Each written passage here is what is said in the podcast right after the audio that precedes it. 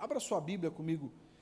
Abra sua Bíblia comigo no livro de Jeremias, capítulo 1. Jeremias, tal qual conhecido como profeta. Hã? Chorão, gente. Outro dia a gente conta por quê.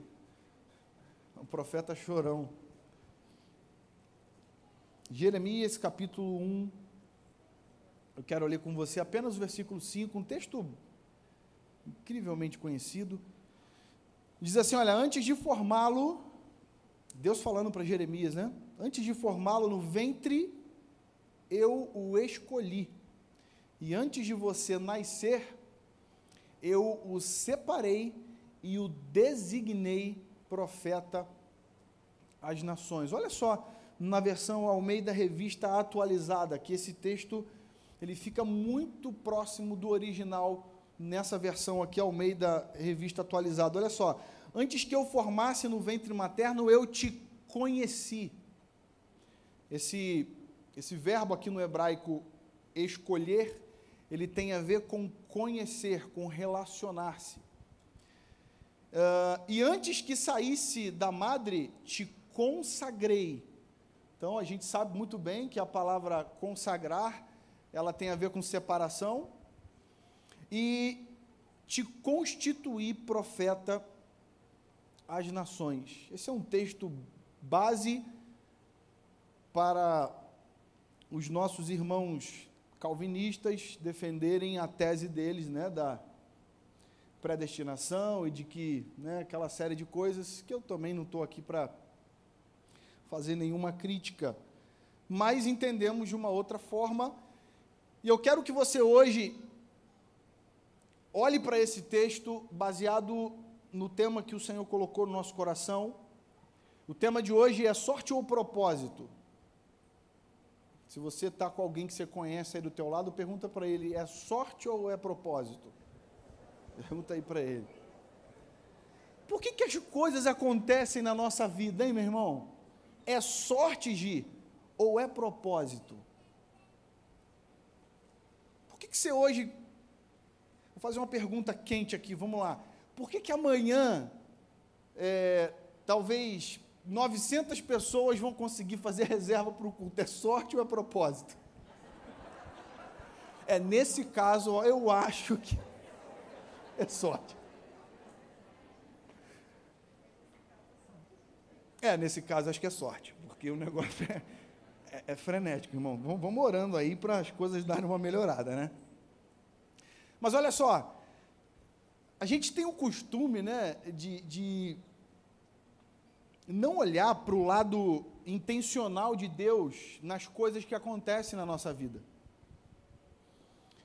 A gente às vezes costuma até é, trazer um mérito próprio e pessoal para é, é, tudo ou quase tudo que a gente vive. Eu não estou aqui, por exemplo, é, negando o teu esforço de estudar para uma prova e você né, conseguir êxito nessa, nesse resultado, mas nós entendemos e a gente vai aqui no decorrer da palavra enxergar que quando é algo que parte de Deus, não tem a ver com sorte. Tem a ver com propósito.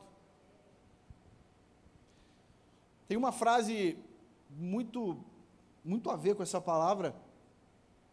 Uma frase de Albert Einstein. Quem conhece aí esse esse camarada aí? Aliás, na nossa quinta série, sexta série, sétima, a gente teve raiva dele, né?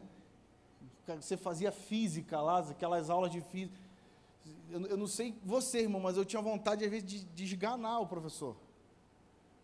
E esse cara, ele falou uma frase incrível, que aí é interpretado de várias formas aí por muitas pessoas, mas a frase que, que Einstein falou é o seguinte: Deus não joga dados. Quem já ouviu essa frase? Deus não joga dados. Uma frase conhecidíssima dos filósofos e, e da, dos matemáticos e dos físicos. E por que, que Einstein falou essa frase? Por que, que isso nasceu? Na verdade, uh, um outro, uma outra pessoa, uma, um, uma, um outro estudioso da área,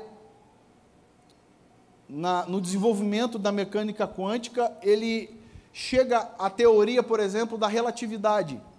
E aí começou-se a, a explicar e começou-se a se, a se contradizer aquilo que Einstein falava sobre a exatidão das coisas, sobre é, aquilo que, que é, é, as, as formas como as coisas são, elas têm uma exatidão, têm um porquê.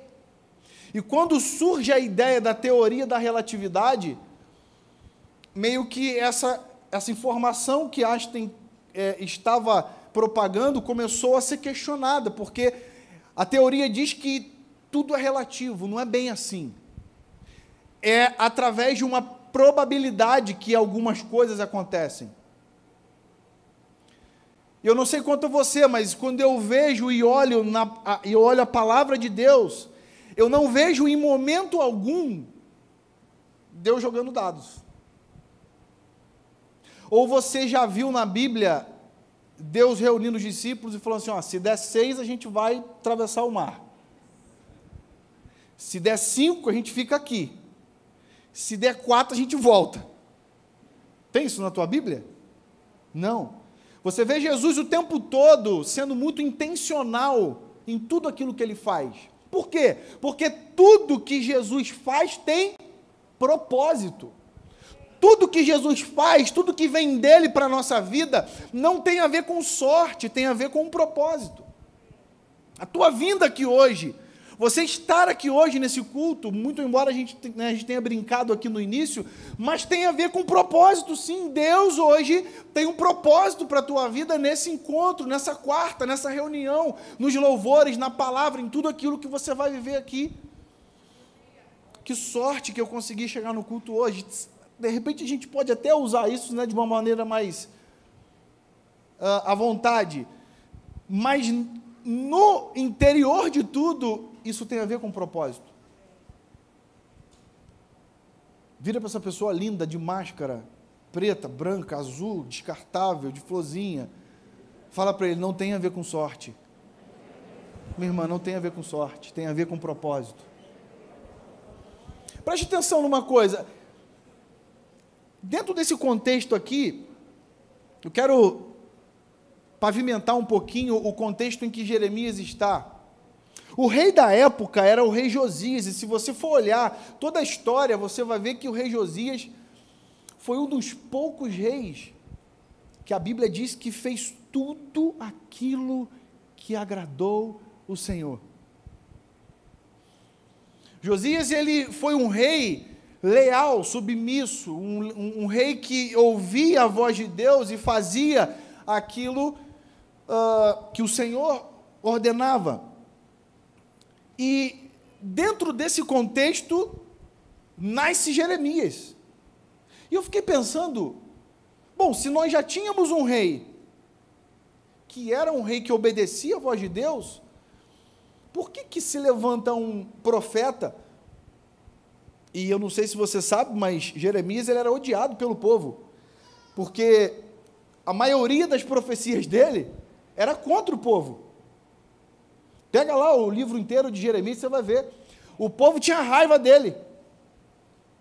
Eu notei algumas características aqui interessantes de, de, de, de Jeremias, porque isso, isso faz a gente repensar até um pouquinho em algumas reclamações nossa hoje. Preste atenção. Jeremias ele não teve uma vida fácil. Deus ordenou que ele não se casasse. É, para alguns talvez é vitória, né, gente? Ô, pastor, que sorte, Jeremias. Mas, no geral, é ruim não casar, né? É legal a gente ter uma esposa, é legal a gente ter com quem compartilhar.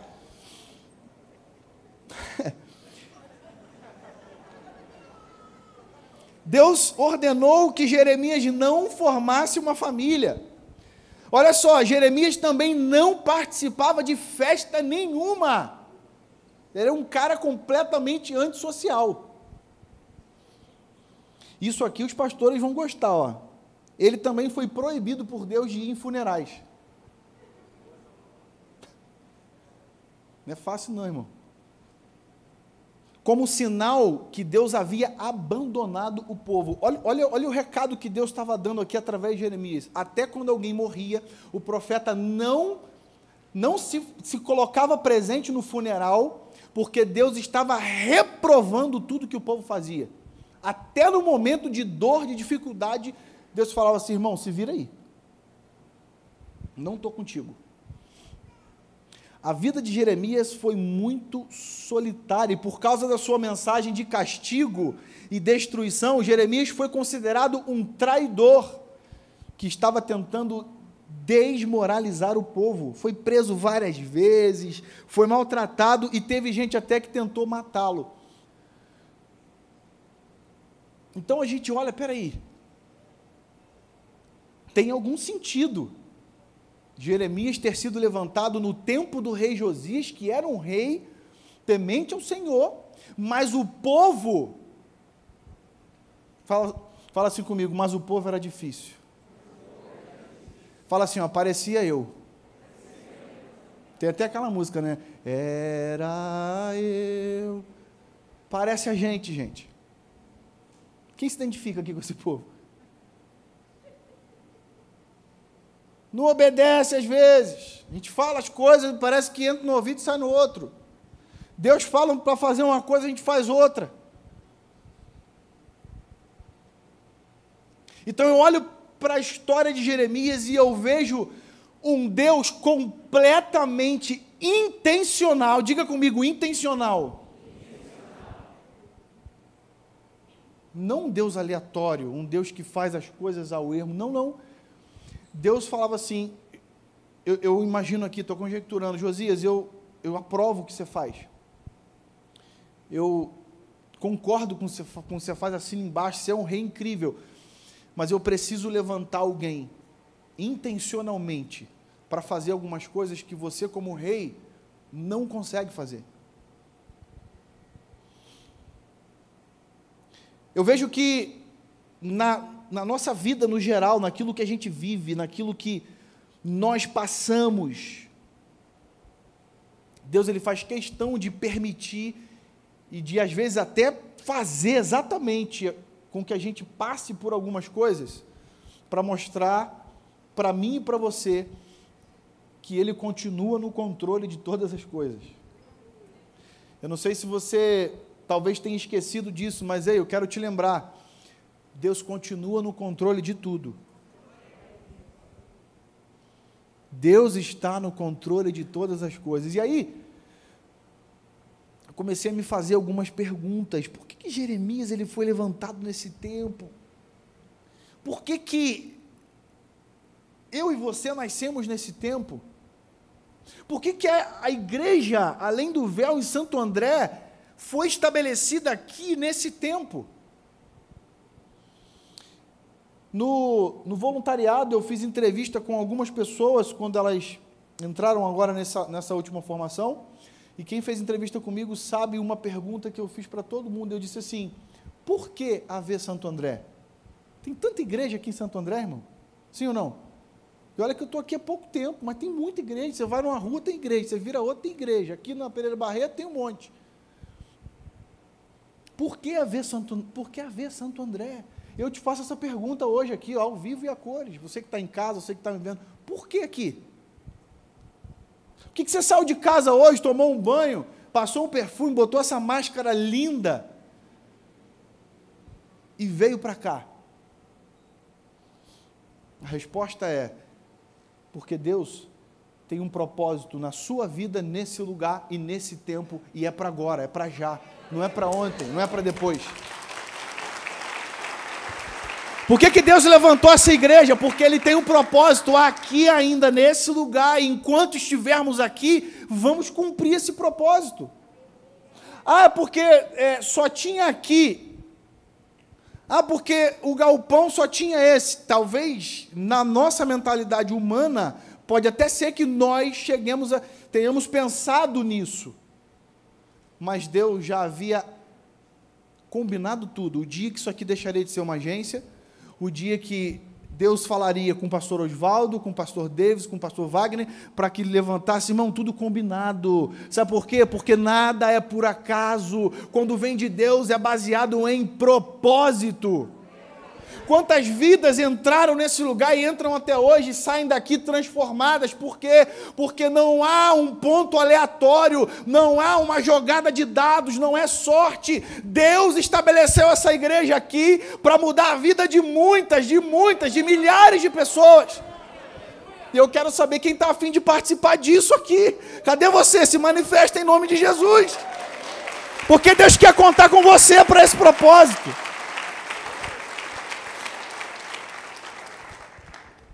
Anota uma coisa: propósito não fala de tentativas, propósito fala de intencionalidade. Pastor, estou tentando, tentando, tentando. Não, irmão, não, tentando não. Aquilo que é de Deus, se você fizer na hora que Ele mandar, é uma vez só. O problema é que você está tentando é porque você está fora da época. Se você tentou uma, duas ou três vezes, sinto te informar, irmão, você está tentando uma coisa que não é para esse tempo. Porque se for para esse tempo, se for o propósito, na, você acerta de primeira, você é sniper. É uma só. Porque você acha que Deus vai, vai perder tempo, irmão? Você acha que Deus vai falar assim, tenta lá para ver se dá agora? Hã? Vá lá, filho, tenta de novo lá para ver. Acho que agora eu acerto. Com Deus não tem isso, não, gente. Com Deus é assim: olha, vai nessa tua força, porque eu estou com você. Vai lá na, nas muralhas de Jericó, faz isso, isso e isso. Olha só, você vai rodear seis, ve seis vezes, na sétima vez você vai rodear, e, e vamos lá, e, e é desse jeito, sabe por quê? Porque é tudo baseado em propósito. Eu fico imaginando alguns protagonistas aqui da palavra de Deus, fazendo algumas coisas que Deus mandou fazer, e eles depois voltando para o joelho e falar assim: Deus, o senhor estava enganado. O senhor falou para eu ir lá que o senhor ia estar comigo, mas não deu certo não. E aí Deus falava assim, rapaz, eu acho que eu me enganei. Então, ora mais um pouquinho aí, que eu vou ver aqui certinho, quando é que é para você ir lá? Funciona assim, gente. Tudo é baseado em propósito, e olha só, quais eram as probabilidades de Davi ser rei de Israel? Hã? Qual era a probabilidade de Davi ser rei de Israel? Zero! Diz a Bíblia que ele era o menor da casa de Jessé. Diz a Bíblia que ele estava escondido por trás das malhadas, ovelhas que não tinham muito valor. Que a ovelha com valor era branquinha, uma cor só. Malhada não tinha. Até para cuidar das ovelhas do pai, ele cuidava das. Olha só, quais eram as, as probabilidades de Raabe ter sido escolhida e tempos depois participar da linhagem de Jesus. Hã? Quem conhece Raabe? Aquela prostituta na muralha de Jericó. Está lembrado? Olha só, quais eram as probabilidades de Ana ter gerado Isaac? Você lembra que está tá na, tua, na tua Bíblia aí? A Bíblia diz que ela riu. Ô, oh, Sara, perdão. Olha eu mudando aqui o negócio. Gente, qual era a probabilidade de Sara ter gerado Isaac? Nenhuma. Qual era a probabilidade de Paulo se converter e se tornar quem ele se tornou? E por último aqui, qual era a probabilidade de uma adolescente ser mãe de Jesus? Sabe o que eu aprendo com isso? Isso me faz entender uma coisa. Se existe alguém aqui nessa noite, escuta isso, irmão, pega no teu coração. Se tem alguém aqui nessa noite desacreditado de algo, eu tenho uma palavra de Deus para você. Deus não age por probabilidades, Deus age por propósito. Se Ele te trouxe aqui, foi para estabelecer isso no, na sua vida nesse tempo. Pastor, mas eu sou o improvável. Que ótimo, Deus não age na probabilidade. Pastor, na minha família, sabe? Que ótimo. Deus não age através porque a sua família é ou não é, porque foi ou não foi. O negócio é contigo. Quando eu estava preparando essa palavra, eu lembrei de mim, da minha esposa. Qual era a probabilidade de nós virmos para São Paulo? Nenhuma. Morar? Nenhuma. Já viemos em São Paulo várias vezes, mas morar, deixar a terra, a parentela, o conforto, os amigos, igreja, para vir para São Paulo, para o escuro? Qual era a probabilidade? Nenhuma. O que, que eu aprendo com isso? Não havia probabilidade, Wallace. Sim, mas havia propósito. E é isso que eu quero que você entenda nessa noite. Que bom que não tem probabilidade, mas tem propósito, minha irmã. Ei, olha para mim aqui. Que bom que não tem probabilidade. Que bom que todo mundo já falou que não tem mais jeito. Que bom que já falaram que as suas chances já se esgotaram. Que ótimo.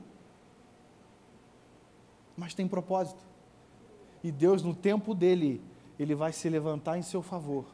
E você vai ver o quão poderoso é o nome de Jesus. Olha o que diz Eclesiastes 11:5. Assim como você não conhece o caminho do vento, nem como o corpo é formado no ventre de uma mulher, também não pode compreender as obras de Deus, o Criador de todas as coisas. Sabe o que esse texto está querendo dizer para a gente? Não compete para você entender, irmão, o que te resta é obedecer. O problema é que às vezes a gente quer entender tudo que Deus está fazendo. Quem é assim? Eu sou, eu, eu sou eu. Hã? Eu estou sozinho aqui, gente? Me ajuda aí para não passar vergonha sozinho. Porque às vezes a gente quer, quer fazer uma call com o Senhor. Senhor, entra aqui no Meet comigo. Tem como me explicar por que, que o Senhor está fazendo isso? Estou sozinho aí? A gente quer, a gente quer que Deus explique tudo. Romanos 11, 34 fala assim: ó, quem compreendeu a mente do Senhor? Quem foi o seu conselheiro? Se Deus tivesse o mínimo de má educação, ele diria assim: ó, não se mete aqui não, filho, por favor. Mas como ele é educado, ele fala as coisas com mais Deixa a coisa acontecer, irmão. Deixa Deus fazer na hora dele, do jeito dele, no tempo dele, da forma dele, quando ele quiser. Porque tudo que acontece no tempo dele acontece com um propósito. Se não aconteceu no tempo ainda, porque o propósito ainda não foi estabelecido, ainda não chegou a hora. Eu quero rapidinho falar com você três coisas sobre o propósito.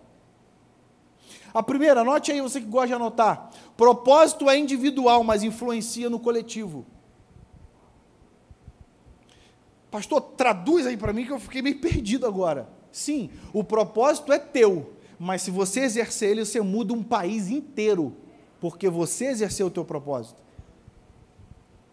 Quantas pessoas vocês acham que tem aqui na igreja agora? 120.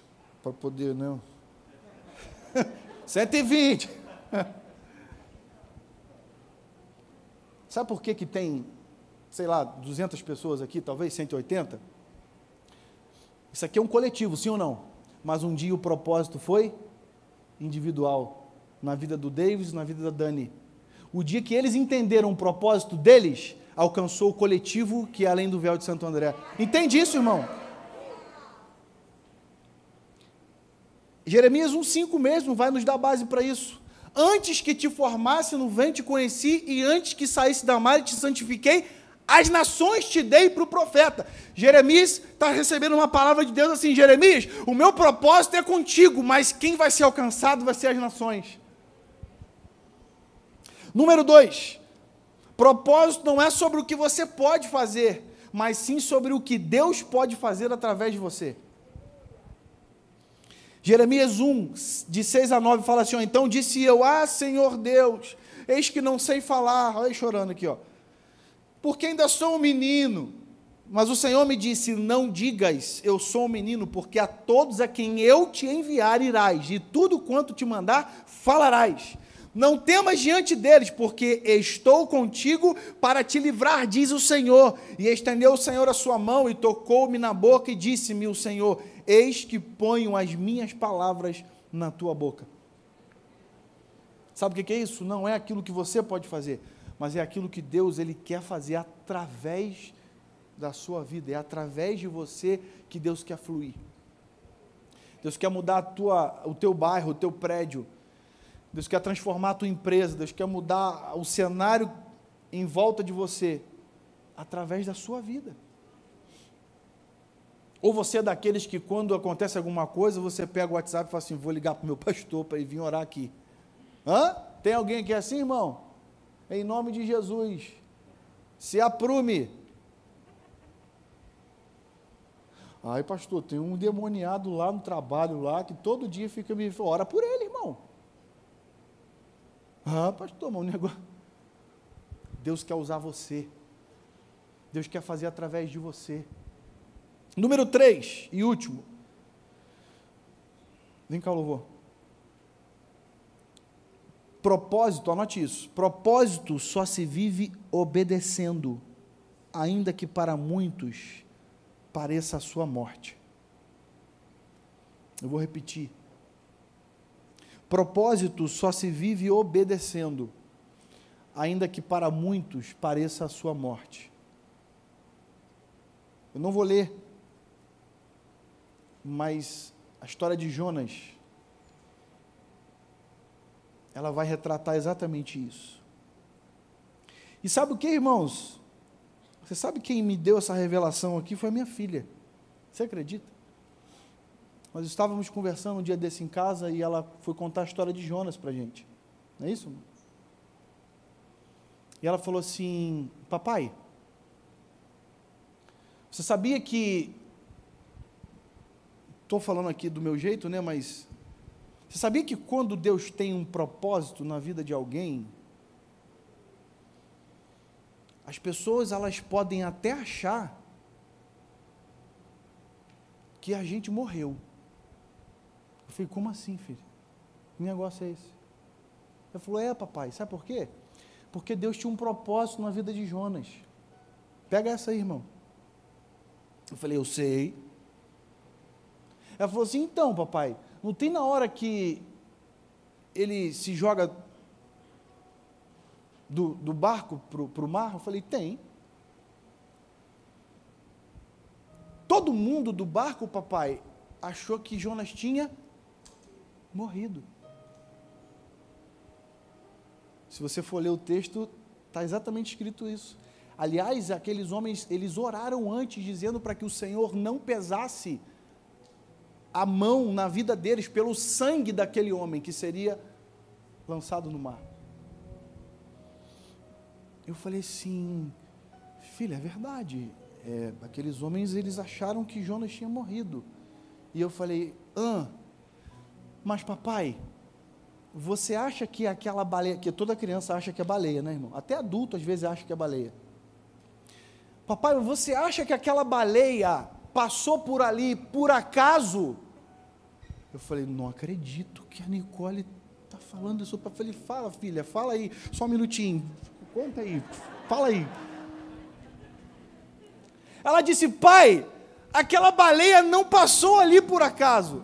Todo mundo achou que Jonas tinha morrido, mas Deus intencionalmente enviou aquela baleia para que o propósito de, de, Jonas se cumprisse. Olha só, irmão, deixa eu falar uma coisa para você agora, sou eu que estou dizendo aqui. Escute uma coisa: ainda que aquilo que você esteja fazendo pareça para muitos a sua morte, Deus está enviando uma baleia para pegar você e levar você para o seu propósito, porque tudo que vem dele não é aleatório, é intencional.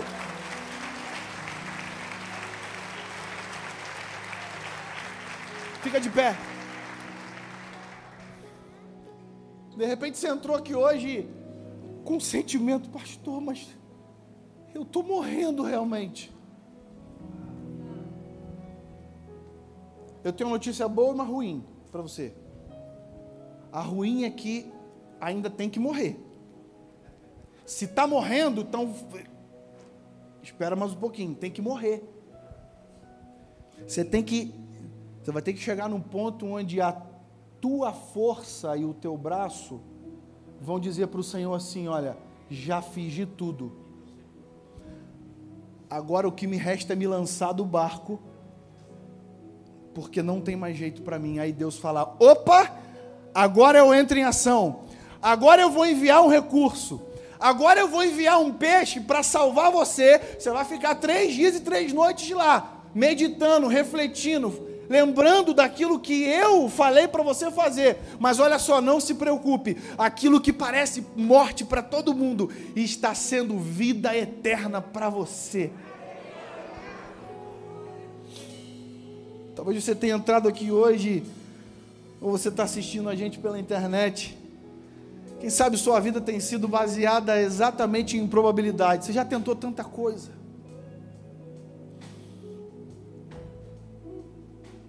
Já tentou igreja. Já tentou outras religiões. Já tentou droga. Já tentou bebida. Já tentou prostituição. Já tentou se matar. Tudo que você tentou para você não deu certo, mas Deus falou assim: Uau, que bom que você não conseguiu porque a solução está em mim, o propósito está em mim, o agir está em mim, a ação que você precisa está em mim, porque é Ele, Jeremias 29, 11, porque é Ele, escute isso, que sabe os pensamentos que Ele tem a respeito de vós, diz o Senhor, pensamentos de paz e não de mal, para dar para você o fim que você deseja. Ei, igreja, nessa noite o Senhor te trouxe aqui para mostrar para você que Ele age na tua vida não por sorte, mas com propósito, com intencionalidade. Talvez hoje você esteja chorando, mas a Bíblia diz que o choro pode durar uma noite, e eu quero profetizar: está amanhecendo na tua vida, em nome de Jesus.